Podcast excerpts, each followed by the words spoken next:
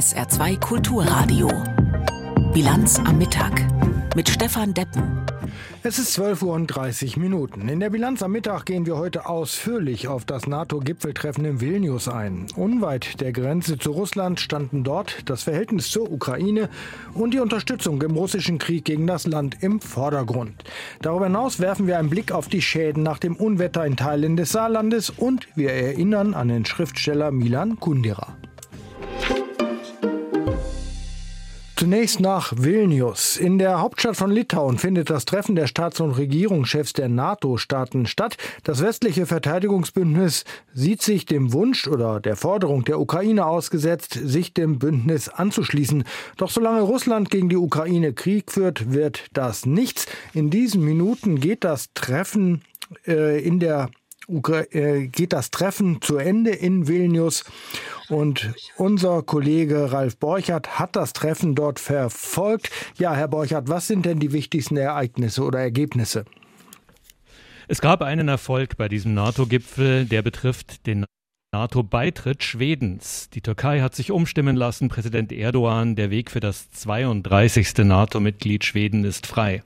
Aber bei der Hauptfrage dieses Gipfels, wie umgehen mit dem Wunsch nach Mitgliedschaft der Ukraine, gab es keine Einigkeit. Die USA haben die Richtung vorgegeben. Es ist noch nicht so weit, der Ukraine einen konkreten Zeitpunkt zu nennen oder einen konkreten Fahrplan aufzuzeigen, wann sie beitreten kann. Zur großen Enttäuschung von Präsident Zelensky Zelensky, der seit gestern Abend auch hier in Vilnius ist. Aber die NATO ist sich hier eben nicht einig. Es gibt die Osteuropäer, auch die Balten, hier das Gastgeberland Litauen, die sagen, schneller Beitritt der Ukraine ist das richtige Signal in Richtung Russland. Aber die USA und Deutschland vor allem bremsen und sagen, das wird wohl noch Jahre dauern. Es sind noch viele Bedingungen zu erfüllen. Ja, ehe wir auf diesen zweiten Punkt eingehen, vielleicht noch mal zu, das, zu dem ersten Ergebnis, das Sie nannten, dem äh, Beitritt Schwedens, dem jetzt nichts mehr im Wege steht. Ähm, was ist denn der Preis, den die NATO der Türkei dafür zahlt? Es war eine konzertierte Aktion, kann man sagen, von mehreren Akteuren. NATO-Generalsekretär Stoltenberg hat auf Erdogan eingeredet. Ein Ergebnis, die NATO wird einen Terrorismusbeauftragten neu ernennen. Dieses Thema Kampf gegen Terrorismus, auch wenn Erdogan das anders sieht als viele westliche Länder, er guckt da vor allem auf die kurdische PKK, das ist ihm wichtig. Schweden hat zugestanden, der direkte Gesprächspartner, dass man einmal im Jahr künftig auch über dieses Thema Extremismus vor allem spricht mit Bezug auf äh, kurdische PKK-Mitglieder vor allem in Schweden selbst, die dort ins Exil gegangen sind. Die EU hat zugesagt, Ratspräsident Michel wurde hinzugezogen, dass man mit der Türkei wieder frische Gespräche aufnimmt, keine Beitrittsgespräche, aber doch neu auf die Beziehungen schaut und schließlich die USA, Präsident Biden. Es kommt wohl zum Verkauf von 40 neuen F-16 Kampfflugzeugen an die Türkei, ein lang gehegter Wunsch Erdogans. Mhm. Sprechen wir nun über den Wunsch der Ukraine, möglichst schnell Mitglied der NATO zu werden. Ähm, Sie hatten eben ausgeführt, dass die äh, NATO sich nicht einig sei in diesem Punkt, aber hatte ernsthaft jemand erwartet, dass das von diesem Gipfel ausgeht, das Signal, während die Ukraine sich mit Russland im Krieg befindet, wird sie äh, Mitglied der NATO? Das konnte doch keiner ernsthaft erwarten. Sie haben völlig recht, dass es zu einem sofortigen oder einem Beitritt noch während des Krieges kommt. Damit konnte niemand rechnen, auch Zelensky nicht. Aber es geht um das Signal, einen Fahrplan, eine Einladung jetzt für einen Zeitpunkt nach Kriegsende. Und da ist die NATO doch sehr vage geblieben, hat von Bedingungen an die Ukraine, die wahrscheinlich über Jahre hinaus Bedingungen bleiben, gesprochen, auch bis hin zu politischen Reformen, Korruptionsbekämpfung, weiterer Anpassung der militärischen Strukturen der Ukraine Ukraine an NATO-Strukturen. Und da hätte sich Zelensky ein klareres Signal, vor allem in Richtung seiner eigenen Bevölkerung gewünscht, das eben lautet, wir sagen euch jetzt, ihr seid drin nach diesem und jenem Fahrplan. Aber dazu ist es nicht gekommen. Ja, aber grundsätzlich hat die NATO doch erklärt, äh, sie stehen zur Ukraine und es wird auch mehr Unterstützung für die Ukraine in Zukunft noch geben. Wie sieht denn diese angekündigte zusätzliche Unterstützung aus? Richtig. Und die ist nicht ohne diese Unterstützung. Sie betrifft vor allem eben die Militärhilfe in den nächsten Monaten. Deutschland hat ein 700 Millionen Euro schweres Hilfspaket zugesagt. Neue Militärgüter, Panzer, Flugabwehrsysteme, Munition. Frankreich schickt zum ersten Mal Langstreckenraketen. Die USA werden ein weiteres Paket ankündigen. Das ist viel Hilfe und am heutigen Nachmittag soll es zum Abschluss noch eine Erklärung der G7-Staaten geben, mit den USA vorneweg bezüglich langfristiger auf Jahre gültiger Sicherheitsgarantien, die auch eine Art politisches Schutzrecht aussprechen. Das ist kein NATO-Beitritt, aber sozusagen kurz davor aus Sicht der USA, so wie man das gegenüber Israel abgegeben hat, dieses Versprechen. Deswegen spricht Biden vom Modell Israel. Also kein Beitritt für die Ukraine, aber doch ein langfristiges Schutzversprechen und Sicherheitsgarantien. Also äh, unter dem Stichwort Unterstützung für die Ukraine hat die NATO jetzt schon einen Schritt weiter gemacht. Das kann man auf jeden Fall sagen, wenn diese, wenn wir genau wissen, was diese Sicherheit Sicherheitsgarantien umfassen. Mhm. Das werden wir erst im Laufe des Nachmittags erfahren. Sie sehen schon, ein solcher Gipfel ist kompliziert. 31 Staaten unter der Führungsmacht USA. So einfach ist das nicht. Es ist auch schwierig für all die Beteiligten zu verstehen, die man hier im Pressezentrum der NATO spricht, auch aus den Delegationen der einzelnen Länder, einschließlich Deutschlands. Ja, Sie haben eben Munition angesprochen beim Stichwort Unterstützung. Was ist denn mit, diesen, mit dieser Streumunition? Da hatten wir ja in der vergangenen Woche sehr heftig drüber diskutiert. Ähm, also wir und auch die äh, auf politischer Ebene. Äh, hat die NATO dazu was gesagt?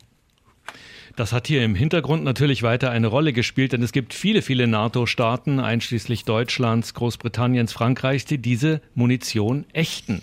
Und die USA sind sich auch bewusst, dass es diese Kritik gegeben hat und weitergeben wird. Aber dahinter steht, das sagt man hinter vorgehaltener Hand, die sozusagen reguläre Artilleriemunition geht den USA und den anderen NATO-Staaten aus. Die Ukraine verbraucht täglich zu viel und von der Streumunition ist noch sehr viel in den Beständen der USA. Und so haben sich die Amerikaner nach monatelangem Zögern entschieden, jetzt vorübergehend Streumunition zu liefern, auch wenn sie betonen, das ist nur eine vorübergehende und tatsächlich sehr umstrittene Lösung. Ralf Borchardt, live aus Vilnius vom NATO-Gipfel dort. Vielen Dank für diese Informationen und Einschätzungen. Von einem Krisenherd der Welt zu einem anderen, Syrien. Auch wenn die Weltöffentlichkeit derzeit vor allem auf die Ukraine schaut. Der Bürgerkrieg in Syrien ist nicht beendet. Das Assad-Regime geht weiter rigoros gegen seine Gegner vor. Bislang unterstützen die Vereinten Nationen die Zivilbevölkerung dort massiv. Aber die Unterstützung für rund vier Millionen Menschen im Nordwesten Syriens, die droht nun eingestellt zu werden. Grund dafür ist, dass der Sicherheitsrat der Vereinten Nationen die Verlängerung von Hilfslieferungen nicht beschlossen hat, nicht hat beschließen können. Am Montag war das Mandat dafür ausgelaufen und Russland hat nun eine Verlängerung verhindert. Aus New York berichtet Giselle Uka. Those in favor of the draft resolution, please raise their hand. Abstimmung. Alle, die für eine neunmonatige Verlängerung der Hilfslieferungen an Syrien über die Grenze der Türkei stimmen, sollen die Hand heben. 13 votes in favor, one vote against, one abstention. Von den 15 Mitgliedern des Sicherheitsrats heben zwei nicht die Hand. China enthält sich, Russland ist dagegen und blockiert die Resolution so mit einem Veto. Enttäuschung beim Großteil der Ratsmitglieder, zum Beispiel bei US-Botschafterin Linda Thomas Greenfield. This is really a sad moment. Das ist wirklich ein trauriger Moment für die Menschen in Syrien und für diesen Rat, wegen eines Mitglieds. Die Welt ist gerade Zeuge purer Grausamkeit geworden. Und die Frage ist, warum? And I just have to ask why. Auch die Vorsitzende des Sicherheitsrats, die Britin Barbara Woodward, kann Russlands Veto nicht nachvollziehen. Russland hat erneut sein Veto genutzt, um lebensnotwendige humanitäre Hilfe für über vier Millionen syrische Menschen einzuschränken. Es gibt kein rationales oder moralisches Argument, ein Veto gegen diese Resolution einzulegen. There is no rational or moral argument to veto this resolution. Am Montag war das Mandat für grenzüberschreitende Hilfe für Syrien ausgelaufen. Seitdem kann keine Hilfsorganisation mehr Lebensmittel, Wasser oder Medikamente über den Grenzübergang Bab al-Hawa bringen. Hilfsorganisationen drängen darauf, dass so schnell wie möglich eine neue Resolution verabschiedet wird. Russlands Botschafter Vassili Nebenzia erklärt sein Veto. Нас убеждают uns wurde erzählt, dass das Schließen des Grenzübergangs Bab al-Hawa die humanitäre Hilfe in Idlib zum Kollabieren bringen würde. Menschen, die das sagen, ignorieren vollkommen, dass die syrische Regierung zwei zusätzliche Grenzübergänge geöffnet hat, die funktionieren. UN-Sprecher Stefan Dujarric betont, wie wichtig der Grenzübergang Bab al-Hawa für die Menschen im Nordwesten Syriens ist. The door that was closed today durch das Tor, das nun geschlossen wurde, sind 85 Prozent unserer Hilfslieferungen transportiert worden. Wir haben natürlich ein paar Hilfsgüter vor Ort gelagert, aber es geht um Menschen in einem Konflikt, die auch noch gerade ein Erdbeben durchlebt haben. Die Situation bleibt extrem kritisch. Zweiter Versuch. Jetzt wird über die von Russland eingebrachte Resolution abgestimmt.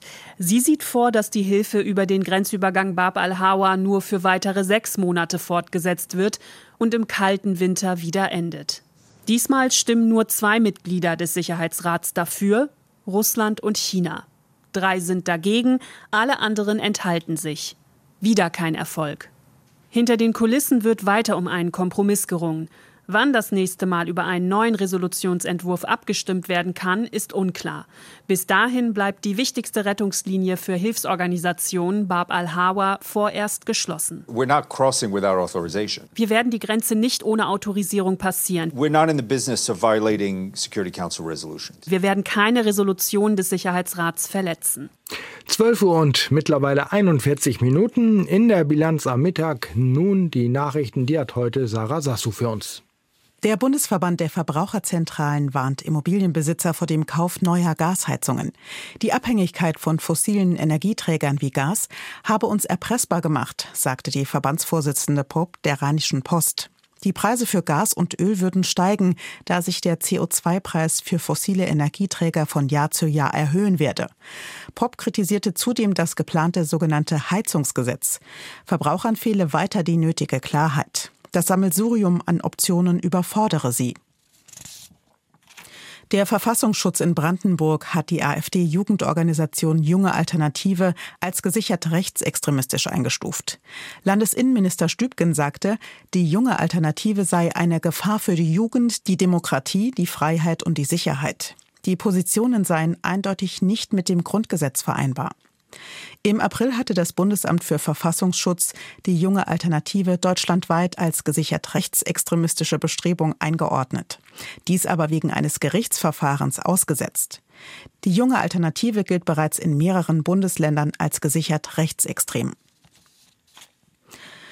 Bundesbildungsministerin Stark-Watzinger bemüht sich, Sorgen der Länder in Zusammenhang mit dem Digitalpakt Schule zu zerstreuen. Die FDP-Politikerin sagte der Nachrichtenagentur AFP, es sei derzeit kein akutes Förderloch zu befürchten. Bis Jahresende seien bei weitem noch nicht alle zur Verfügung stehenden Mittel verplant oder abgeflossen. Damit stünden auch die kommenden zwei Jahre noch Mittel bereit. Ziel des Digitalpakts ist es, die Schulen mit digitaler Technik auszustatten. Der Bund stellt für den gesamten Zeitraum insgesamt 6,5 Milliarden Euro zur Verfügung. Nach dem Unwetter ist Aufräumen angesagt. Gestern war eine Gewitterfront über das Saarland hinweggezogen mit Warnungen wegen Hagels, Sturm und Starkregen. Mancherorts ging nur Regen nieder, an anderer Stelle aber war es heftig. In Asweiler, einem Ortsteil von Freisen zum Beispiel. Dort hat sich SR-Reporterin Kerstin Gallmeier heute einen Überblick über die entstandenen Schäden verschafft. Auf dem Hof von Landwirt Thomas Bossart sind heute früh die Dachdecker unterwegs und kümmern sich um die abgetragenen Ziegel. Ja, gestern Abend haben wir dann halt nur unser Hof geregelt, haben die Tiere geregelt, alles, weil auf der Weide alle Bäume umgefallen waren, alles. Da haben wir uns drum gekümmert. Und jetzt sind wir mal am Haus dran. Fangen wir dort an. Also was schätzen Sie, wie hoch der Schaden ist? Das weiß ich schon nicht. Aber ich gehe von aus von 3.000, 4.000 Euro bei mir. Okay. Bei mir fehlen nur ein paar Ziele auf dem Dach. Ansonsten geht's. Ich bin eigentlich glücklich von Etwas anders ist das bei Michael Franz. Der wohnt von Bossardshof gesehen die Straße etwas weiter hoch. Vor allem in seinem Garten sieht seit gestern Abend wüst aus. Der Wind hat das Hausdach seines Nachbarn mitgerissen. Der Großteil davon ist im Garten von Michael Franz gelandet. Andere Teile flogen offenbar quer an seinem Haus vorbei. Bei uns ist halt der Vordach beschädigt, Geländer kaputt. Mein Auto hat, da hat der Dach drauf gelegen, hier vom Nachbarn. Ne? Ja, und dann halt hier alles, sehen Sie es selber. Das ganze Gelände ist voll. Ob das eine Windhose oder ein Tornado war, der da gestern Abend gegen 18 Uhr durch den rund 400 Seelenort Aasweiler gefegt ist, konnte Michael Franz nicht sehen. Dafür ging alles viel zu plötzlich. Das war so schnell. Wir sind kurz vorher, fünf Minuten vorher, sind wir schon reingegangen. Da hat es total dunkel, hat angefangen zu hageln, zu blitzen. Ne? Wir sind dann noch ans Fenster. Auf einmal ist ganz dunkel geworden. Ich denke, was ist denn hier los? Ne? Liegt das Dach hier? Innerhalb von zwei, drei Minuten war das. Möglicherweise haben wohl ein paar Bäume in seinem Garten verhindert, dass noch ein größerer Teil vom Dach direkt in sein Haus geflogen ist. Den verwüsteten Garten und den Sachschaden, wie eben das kaputte Auto, nimmt Michael Franz gelassen. Das ist aufs Dach gefallen, die Dachholme eingedrückt. Ne? Ja, ist halt so. Ist nicht so schlimm, als wenn Personenschaden. Tatsächlich, und das ist die gute Nachricht, niemand ist durch das Unwetter oder die Aufräumarbeiten danach verletzt worden. Der Sachschaden hält sich bis auf zwei Häuser, bei denen das komplette Dach weggeflogen ist, in Grenzen. Darüber ist auch Ortsvorsteher Harald Borger erleichtert. Teilweise sieht es schlimm aus, ne, aber es geht, geht aufzuräumen und dann ein, zwei Tage, denke ich, ist das Gros geschafft und dann wird das wieder alles normaler. Eine weitere positive Seite des Ganzen, die große Solidarität. Er habe viele Hilfsangebote bekommen von Bürgern, sagt Ortsvorsteher Borger. Und die Zusammenarbeit mit den Einsatzkräften von Feuerwehr, THW, Polizei und Rettungsdiensten bis in die frühen Morgenstunden lief hervorragend. Und eine Lehre hat der Asweiler Ortsvorsteher nach dem schweren Unwetter auch noch gezogen. Wenn man Mitglied im Gemeinderat ist, muss man irgendwann entscheiden, ein neues Fahrzeug für die Feuerwehr anzuschaffen, das dann direkt 300.000, 400.000 Euro kostet. Ne? Dann denkt man, hm, ne? aber wenn man dann sieht, wenn die Sachen gebraucht werden und im Einsatz sind, dann ist das Geld doch sinnvoll angelegt. Ne? Keine Landtagssitzung wie so viele andere heute im saarländischen Parlament. Schon gleich die ersten drei Tagesordnungspunkte hatten besonderes Gewicht. SPD und CDU haben Verfassungsänderungen auf den Weg gebracht. Der Begriff Rasse soll gestrichen und durch eine andere Formulierung ersetzt, Nachhaltigkeit als Ziel verankert und das Ehrenamt besonders gefördert werden. SR-Reporter Florian Mayer berichtet aus dem saarländischen Landtag. Sie gilt als bedeutendste Aufgabe der Legislative sowohl auf Bundes- wie auch auf Landesebene, die Änderung der Verfassung. Gleich drei solcher Änderungen der Landesverfassung hat der Landtag heute auf den Weg gebracht. Nur durch Veränderungen kann unsere Verfassung auf der Höhe der Zeit bleiben. Und bereits in der letzten Legislaturperiode haben wir über drei Änderungen diskutiert. Über die Streichung des Rassebegriffes, über die Einführung des Nachhaltigkeitsprinzips und über die Stärkung des Ehrenamts. Bis zur Einigkeit zwischen SPD und CDU über diese von der stellvertretenden SPD-Fraktionsvorsitzenden Kira Braun aufgezählten Änderungen brauchte es aber auch unter der SPD-Alleinregierung mehr als ein Jahr. Schließlich sind für Verfassungsänderungen zwei Drittel der Stimmen des Landtages notwendig.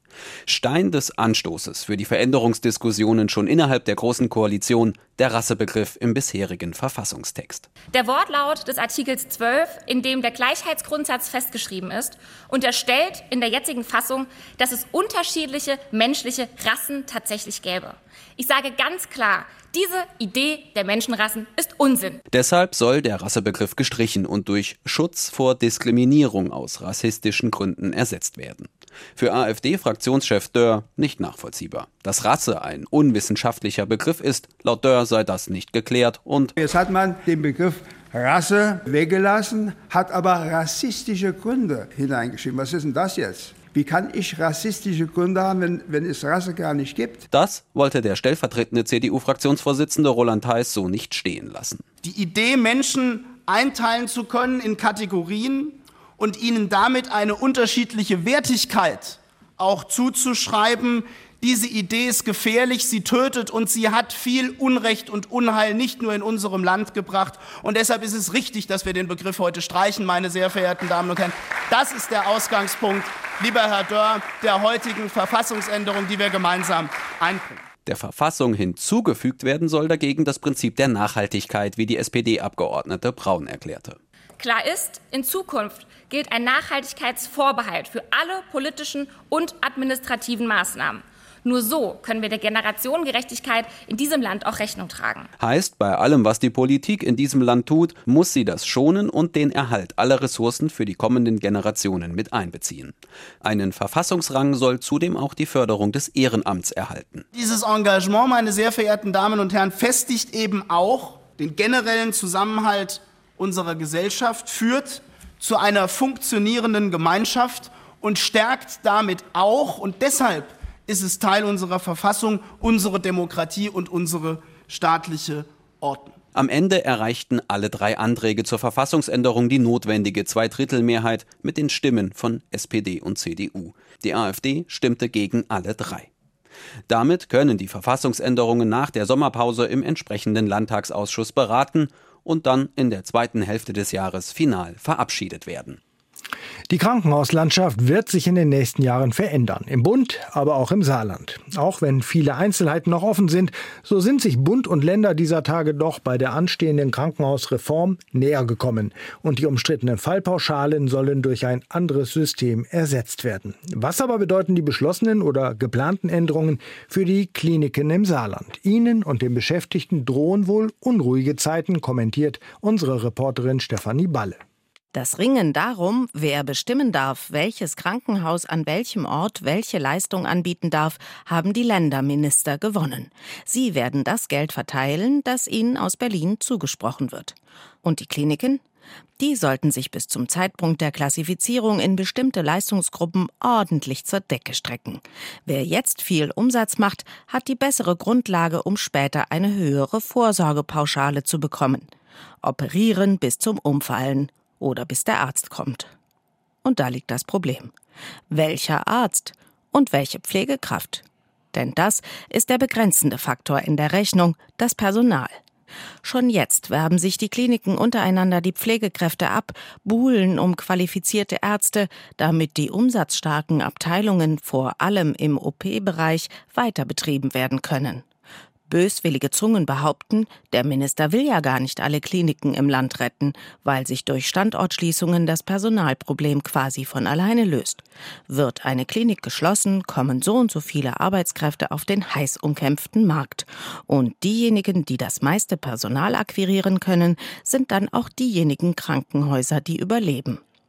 Die kommenden zwei Jahre werden hart für alle Klinikbetreiber.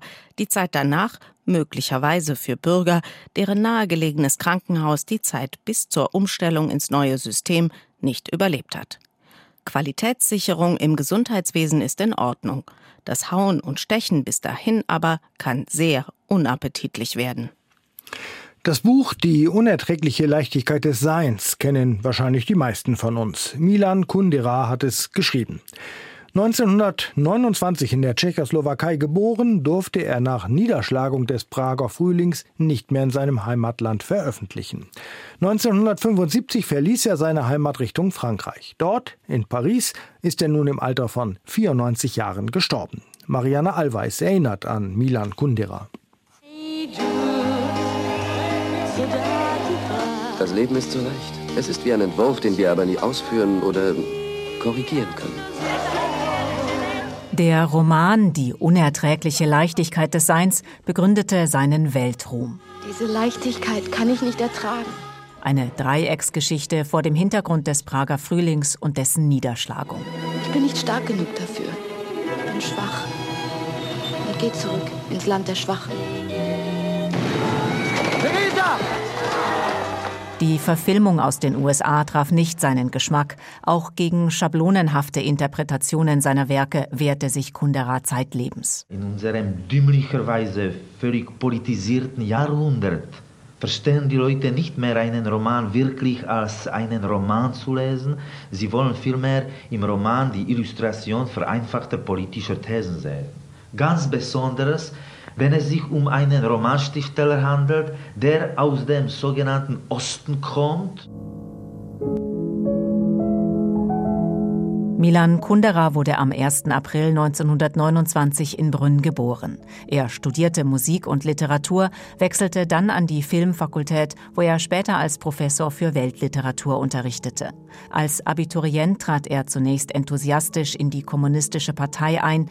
Wegen feindlichen Denkens wurde er zwischenzeitlich ausgeschlossen. Kundera wurde 1968 zu einer Galionsfigur des Prager Frühlings. In seinem Roman Der Scherz rechnete er mit dem Stalinismus ab. Als sowjetische Panzer die Hoffnung auf einen Sozialismus mit menschlichem Antlitz niederwalzten, wurde er mit einem Publikationsverbot belegt. 1975 nahm er einen Lehrauftrag in Frankreich an. Die Existenz eines Daueremigranten deprimierte mich. Dennoch kann ich mich nur dort aufhalten, wo ich arbeiten kann. Und momentan ist das eher in Frankreich möglich als in der Tschechoslowakei. So Kundera in einem seiner seltenen Interviews. Nach seinem Buch vom Lachen und Vergessen entzogen ihm die Kommunisten die Staatsbürgerschaft. Er wurde Franzose und schrieb seine letzten Romane bis hin zum Fest der Bedeutungslosigkeit auf Französisch. Auch nach der samtenen Revolution blieb die Beziehung Kunderas zu seiner Heimat kühl. Ihn verletzten umstrittene Anschuldigungen, er habe als Student einen Kommilitonen an die Kommunisten verraten. Ich bin vollkommen überrascht von etwas, was ich nicht erwartet habe, was ich gestern noch nicht wusste und was nicht passiert ist. Wenn Kundera nach Tschechien reiste, dann inkognito.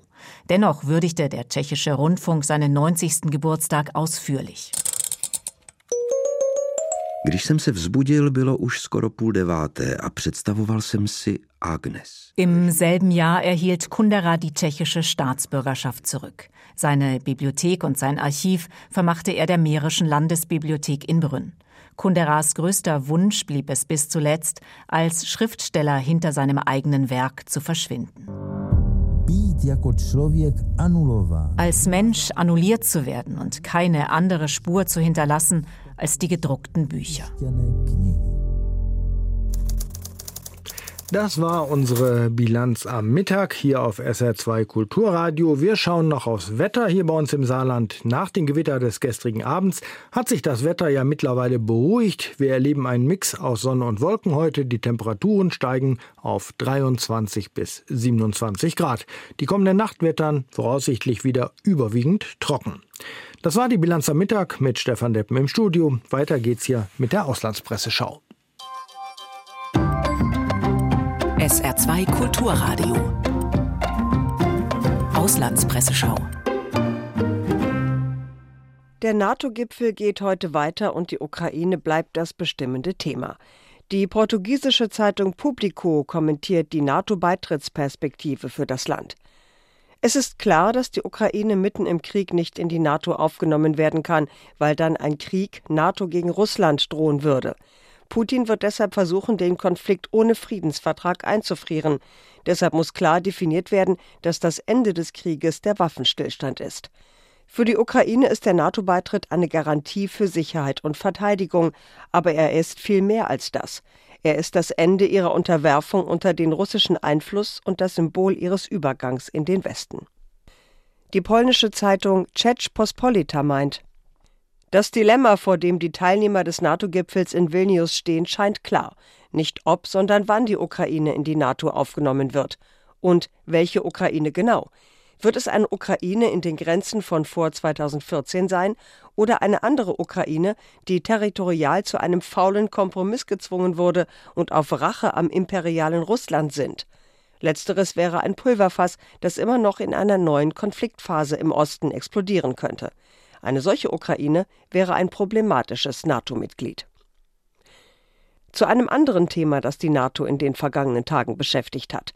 Der türkische Präsident Erdogan will die Aufnahme Schwedens in das Bündnis nicht länger blockieren. Dazu schreibt die Neue Zürcher Zeitung Was ist passiert, dass Erdogan diese Kehrtwende vollzieht? Über seine Motive lässt sich nur mutmaßen. Klar ist, er hat den NATO-Partnern mit seiner Blockade gezeigt, dass ohne die Türkei nichts geht. Womöglich ist er nun zu dem Schluss gekommen, dass er genug aus der NATO-Frage herausgepresst hat und eher Zugeständnisse erhält, wenn er einlenkt. Insgesamt ist Erdogan weniger stark, als er tut. Sein Land steckt in einer tiefen Wirtschaftskrise. Trotzdem dürfte aus seiner Sicht das Kalkül aufgegangen sein. Innenpolitisch hat er sich als Staatsführer profilieren können, der kompromisslos für die nationalen Interessen eintritt. Außenpolitisch hat er gezeigt, dass in ihm kein Weg vorbeiführt. Würde er bald wieder zur Erpressung greifen, wäre das keine Überraschung. Die niederländische Zeitung De Volkskrant kommentiert, Schweden hat für seinen Beitritt einen Preis gezahlt.